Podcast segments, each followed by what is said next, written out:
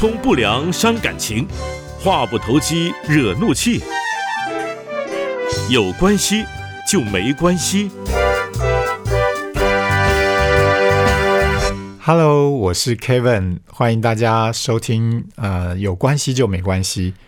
今天我们邀请到一个，算是我们节目第一次有一位呃老板，然后他是一个爸爸的角色哦。那个国良，呃，我邀请到我的算是也是好朋友之一，那个国良来跟大家来聊一聊。国良跟大家问候一下。嗨，大家好，我名字叫呃黄国良啊，也可以叫我英文名字叫 James。好，那我先简单的自我介绍一下哈。是，那我目前的话是呃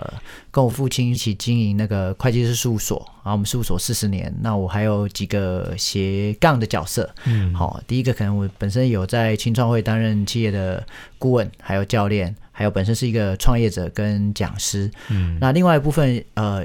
我有一个 NGO，就是一个协会哦，叫台湾婚姻与家庭咨询师协会。嗯好、那个最最主要是我觉得，呃，除了这些创业者，他们需要在创业当中努力，更重要是需要家庭给他们支持。所以我的置业其中一个也是台湾婚姻与家庭之协会。好，大概是这样，所以我就是这几个角色。当然，最重要的是孩子的父亲哦，太太的老公，然后别人的儿子，大概这样。是是好，大概听完国良的介绍，应该大家就知道为什么我会成为朋友，因为我们有很多很类似的这样的一个背景，我们同样都是爸爸的角色，人家先生的角色，然后呢，我们也都自己出来创业，好，那我们都关注婚姻家庭这一块的领域，哈。那国良可不可以跟大家多分享一下，你为什么会成为这样的角色？为什么会特别想要投注在这个 NPO 这个婚姻家庭的这一块？你可以多跟大家聊一聊。呃，我觉得最主要是因为我本身对于创业有兴趣。嗯好，那时候在一开始的时候，我就去呃多了解创业这个区块。那刚好本身就是父亲是做会计师事务所，嗯那最重要是他是在做会计的这些呃，就企业经营的这些的财务报表或等等这些。我觉得财务对于我们个人哈。而且也对于企业来讲很重要，所以我那时候就主动跟我父亲提，好，就提说，哎，那我可能就说到呃会计事务所，哦，去那边帮忙。那时候也还蛮小的，然后去那边帮忙，然后陆陆续续在耳濡目染之下，然后就慢慢慢慢了解这一块，就误入歧途的，误入歧途就进到这里，然后。开始这边学习，然后到了最后就一直跟父亲在这个区块一直琢磨，然后在这边学习这样子。嗯，对所以你也像是所谓人家说的二代喽。啊，对，没错，没错，OK，是。好，那除了在会计事务所之外，那为什么会有想要去呃做这个 NPO 的这一个部分？OK，因为呢，应该是这样讲，我觉得这跟我原生家庭有关系啊。因为我本身我父亲跟母亲他们两个是分开来离婚的状态。嗯那那时候其实蛮特别，我父亲有四任的老婆，好，四任老婆，四任，四任哦，OK 哎，是蛮多的，对，蛮羡慕。没有，对，就有四任老婆。那时候后来之后，就是我父亲跟我母亲就是离婚嘛。嗯离婚的时候，后来之后我父亲有又有另外另外一个妻子这样子。那时候我的想法是觉得说，哎。离婚对我来讲，那时候我们已经蛮大的，所以对我们来讲，我个人觉得影响并不是那么大。嗯但是后来我真的觉得说，哎，其实，在婚姻家庭这一块真的蛮重要的。嗯那因为我觉得，如果这个换人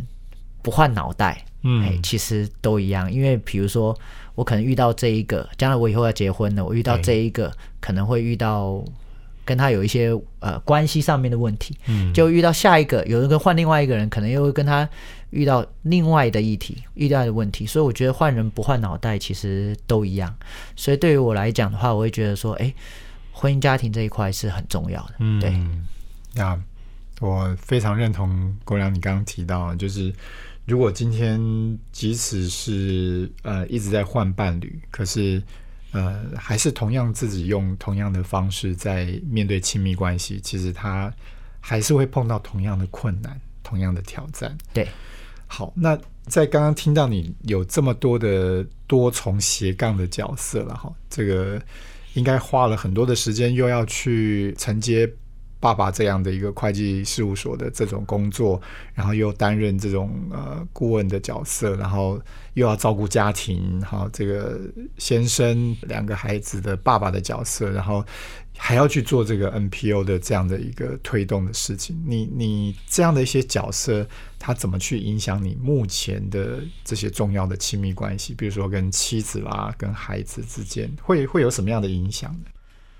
呃，我觉得会有比较大的影响，就是因为这么多事情要怎么样如何有效分配啦。所以我在一开始的时候，我自己在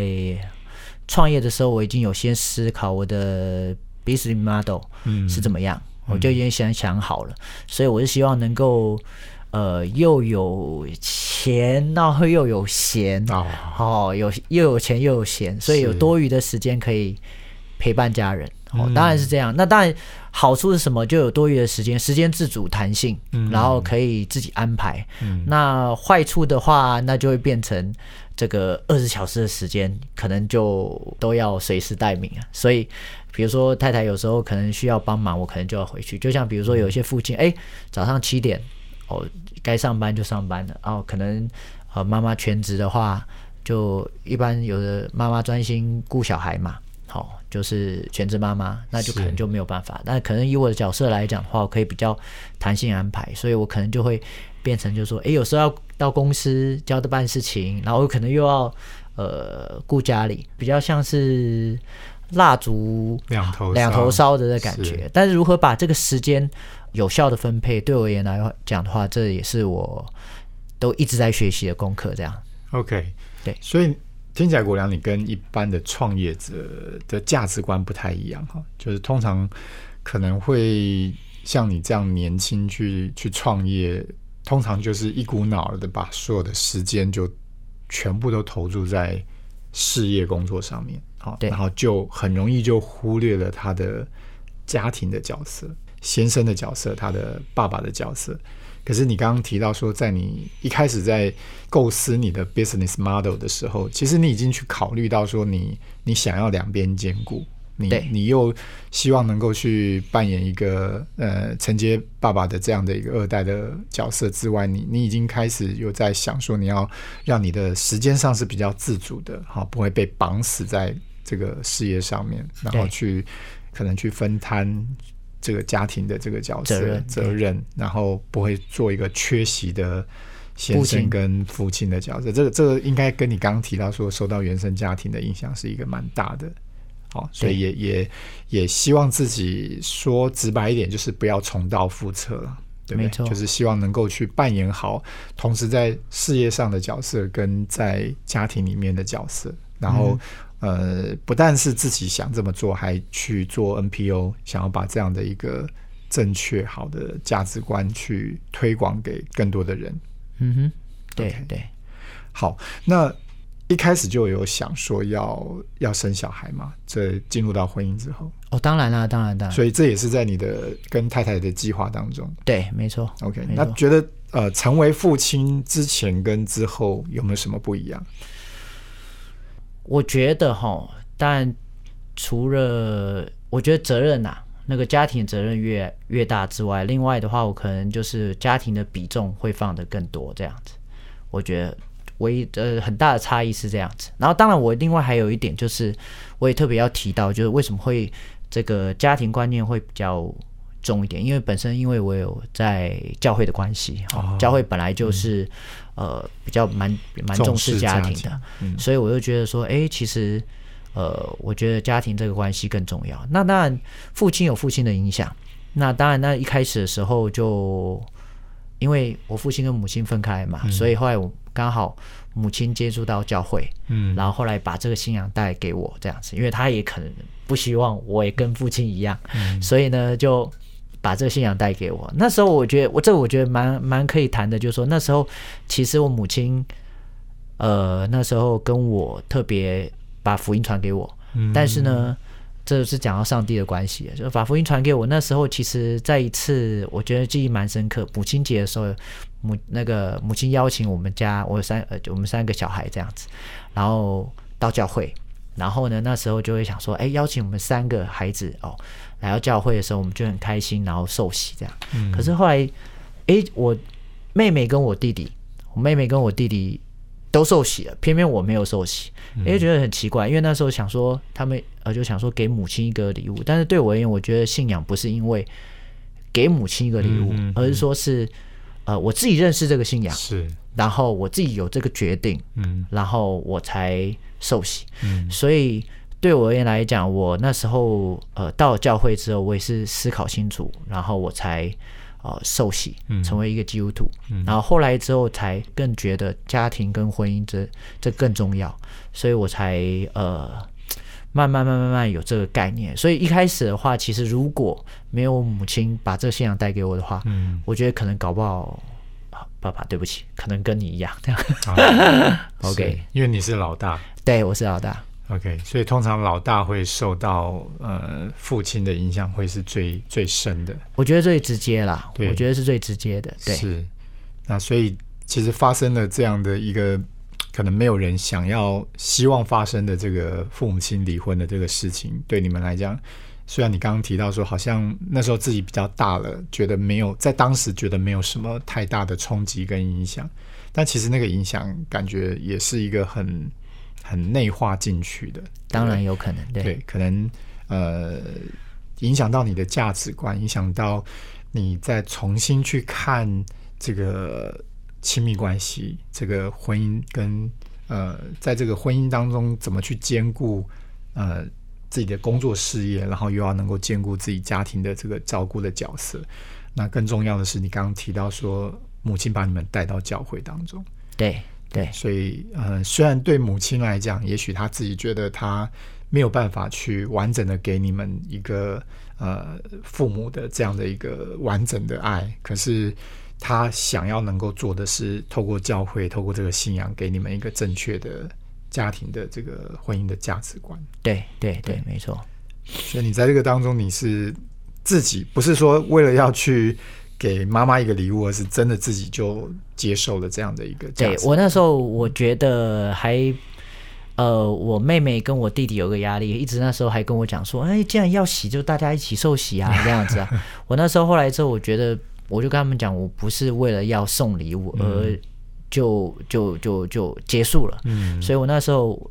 跟他们讲说，哎、我我可以更认识这个信仰，再决定。不过我那时候当下我会觉得说，可能那时候好像很不乖吧，但是我觉得这个信仰不是这这是一辈子，嗯。所以我那时候后来呃决定好慢慢接触教会，然后决定呃进到教会接受这个信仰，成为基督徒。那时候、哇，整整就两年这样子我才信受洗信主这样。那让你让你决定的那个最重要的关键是什么？经过这两年，我觉得最重要的关键哦，我那时候去教会的时候，我觉得教会这个地方是除了给我信仰，然后除了还有呃有力量，然后更重要的那个之间的关系，我觉得是很重要、很温暖的感觉。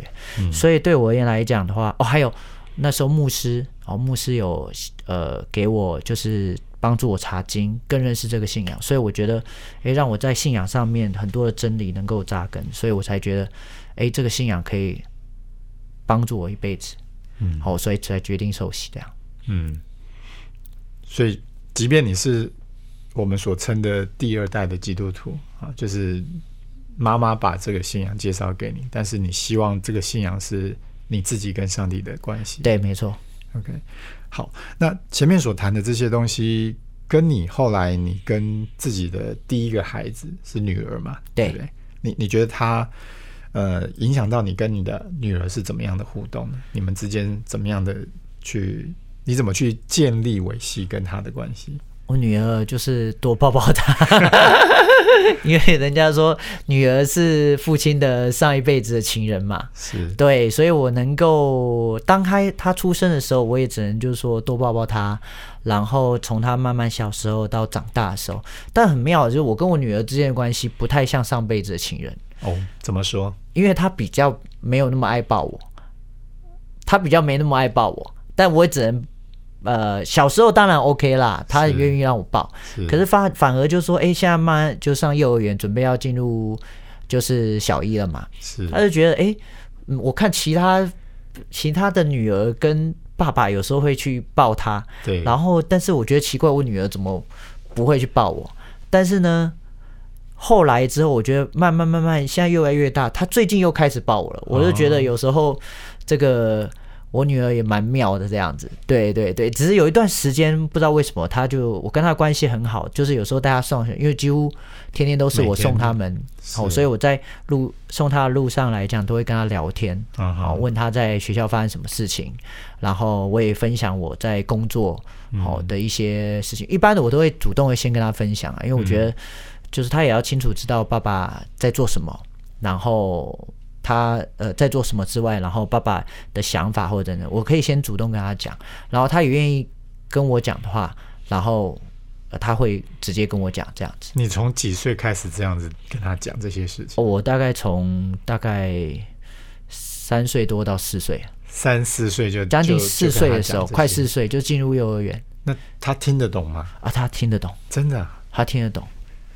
他一定听得懂。就孩，我觉得孩子就像白纸一样，是，对你只要给他什么东西，他就收什么东西。嗯。对，就像撒种一样嘛，你把它撒到好土里面。嗯，好，所以我就刚好觉得，哎，嗯，这个时间我多跟他分享我在做什么事情，嗯。然后哎，他有时候会给我的回应，嗯。哎，有时候当然会出乎我意料之外，但是就觉得，哎，我给他的东西，然后过没多久，他说，哎，芭比，你之前有跟我讲过说，哎，什么什么事情这样，哇，我觉得超级惊讶，过了。一年多，甚至快两年，他还记得小时候的事情，所以我就觉得哇，这个我就要想办法，这个要撒好的种子在他身上。因为以前来讲，我自己觉得，呃，在中班的时候，我女儿中班的时候，我觉得，哎，看有一些大班的小朋友啊，大班小朋友，他们就上很多才艺课，我就想说，干嘛要把小孩弄成这样子？可是当我发现之后，我才能够了解。就人家呃不在其位不谋其事嘛，对？当我了解哇，难怪难怪为什么他们都要送他们去才艺班，小小朋友真的你撒什么，他们就收什么，种什么就收什么，所以我就会在路上从他的路上跟他很多的对话啊，跟他的分享。那他可能呃在路上的时候跟我有一些分享，跟我有时候回到家偶尔的有空的话，我都会跟他分享，嗯呃讲讲讲讲学校的事情，我也讲讲我工作的事情，让他了解这样。嗯嗯，所以人家说三到六岁这一段时间，可能是小孩子对于父母亲这边的接收是最最深最多的，因为三岁之后好像那个他的理解能力也比较比较比较多了，比较多一点，然后。那个在他还没接触到外面的世界之前，他是把父母亲当做神啊。啊，对对对对对，没错，就是小孩子的大脑发育大概三岁过后就百分之八十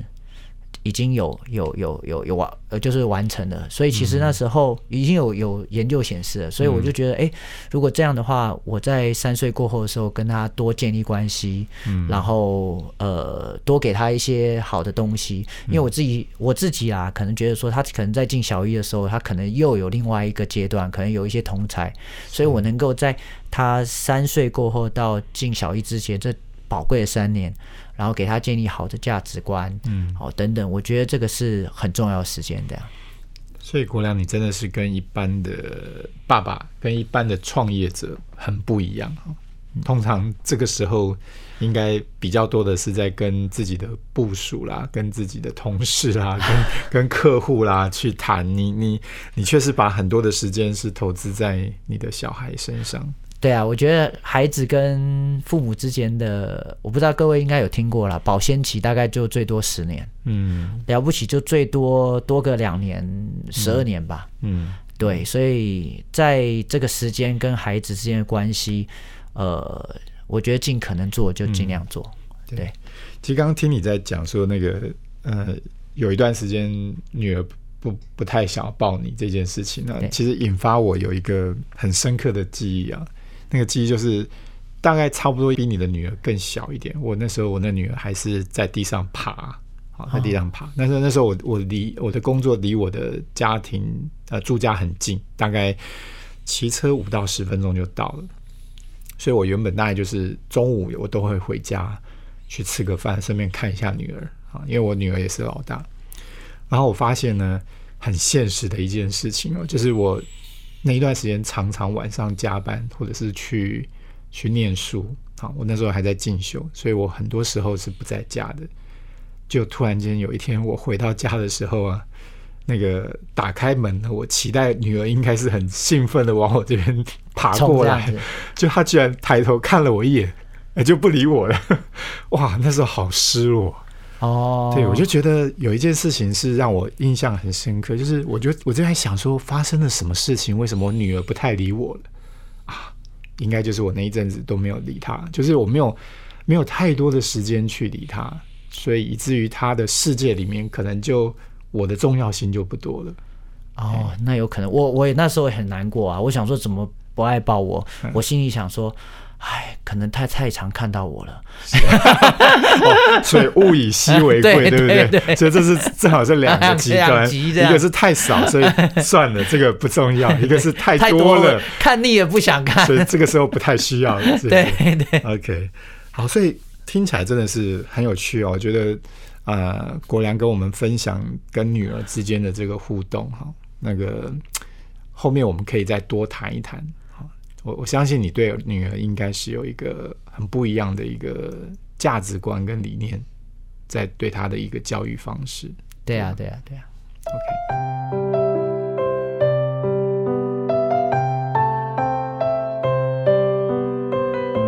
好，在今天我们跟国良的这个访谈当中呢，我觉得他真的不太像是我们一般印象当中的这种创业者哈。在他现在这样的一个呃四十多岁的年纪里面啊，他当然也也跟很多的人一样，他拥有了他自己的事业，然后他有了妻子，有了孩子，有了房子，什么都有了。但是很不一样的是，他兼顾了他的不同的角色。这是我觉得对每一个人进入到婚姻家庭里面啊，我们常常会顾此失彼啊。有时候我们太投入在工作事业上，然后等到有一天我们回过头一看，发现，哎，我我怎么好像错过了那个孩子的那个最重要的那个成长过程，然后觉得很遗憾。可是遗憾的是，他不可能再重新再来一次所以我听到国良他可以在进入到这个婚姻家庭之间，他就已经计划好了，他就已经。把他的时间怎么样去安排分配？虽然说，的确就像他讲的，蜡烛两头烧，他可能同时要兼顾工作事业，同时又要去兼顾他在家庭婚姻里面的角色。但是我相信，等到他走到人生的后面，他回过头来看的时候，这些都是值得的。